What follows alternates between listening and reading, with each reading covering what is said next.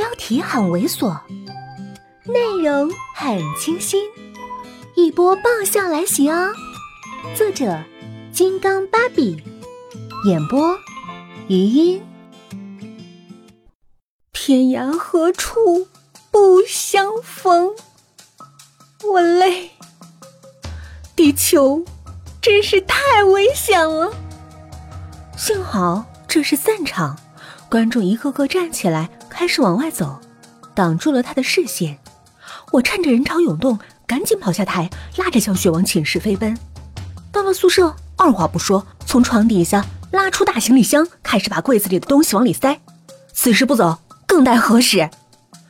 你干什么啊？萧雪皱着眉头，还没问完，就被手机铃声打断了。他边接电话边往阳台上走。哦，喂，那边不知道说了什么话，他忽然回头看我，眼神古怪。哦，他在啊，又点头。哦哦哦，好。接着走过来，把手机递给我。那找你的？找我？我为什么打他手机上？我疑惑的接过来。哦，喂。好半天没说话，直到我都要挂机了，那边才悠悠传过来一句：“跑得挺快。”我这一下子差点没坐地上，怪不得萧雪眼神那么怪。我捂着话筒走到阳台，声音压低：“总总经理啊。”“嗯。”他清冷的声音响起：“你有没有什么话要对我说？”你打电话来，还问我有没有什么话对你说？这什么逻辑？到底？我汗。嗯，嗯，没有。真没有？这谈判的语气让我不期然想起很多烂剧里坏人拿钱堵口的桥段。想了想，黄毛那个小楼层，我心痒了。我试探的问：“这个可以有吗？”可以有。我鼓起勇气。一口气吼出来！看在您在青岛对我做了那么惨绝人寰、猪狗不如的事儿，为了你的良好名誉和形象，你就拿钱砸死我灭了口吧！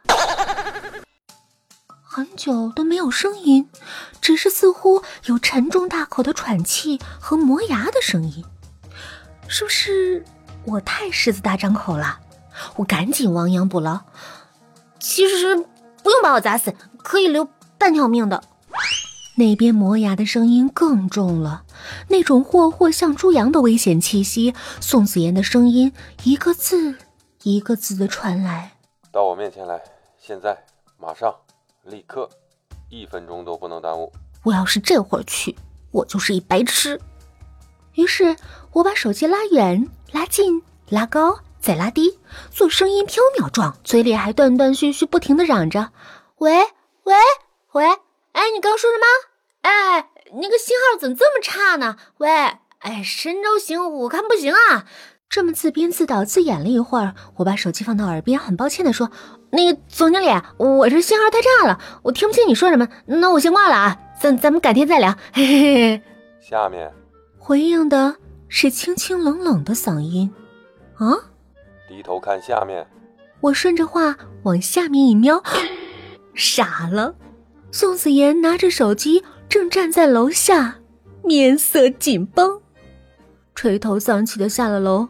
我跟受气小媳妇似的站在他面前，他嗤了一声：“信号不好。”我低头，看来不仅能编戏，还能演戏。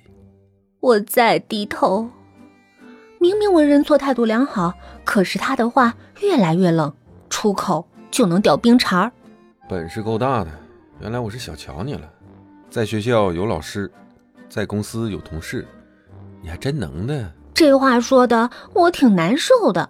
第一，这是纯粹的污蔑；第二，这个人还跟我有不正当的关系。被一个有着不正当关系的人污蔑，跟有正当关系的人有不正当的关系，我觉得我受到了侮辱。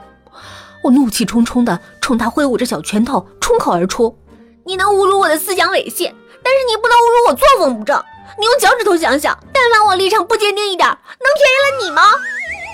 一阵小风刮过，我舌头闪了。再看宋子言，先是愣了愣，接着刚刚那张阎王脸解冻，眼里又运起了笑意，笑得像一只偷腥的猫。得，那么多湖水在炉子上烧着，我又挑了个最烫手的那个。既然提到了，我觉得是应该板起脸孔的。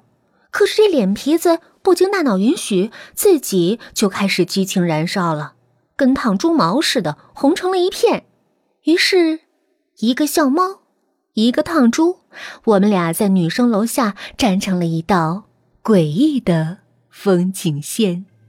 本集播讲完毕，再见喽。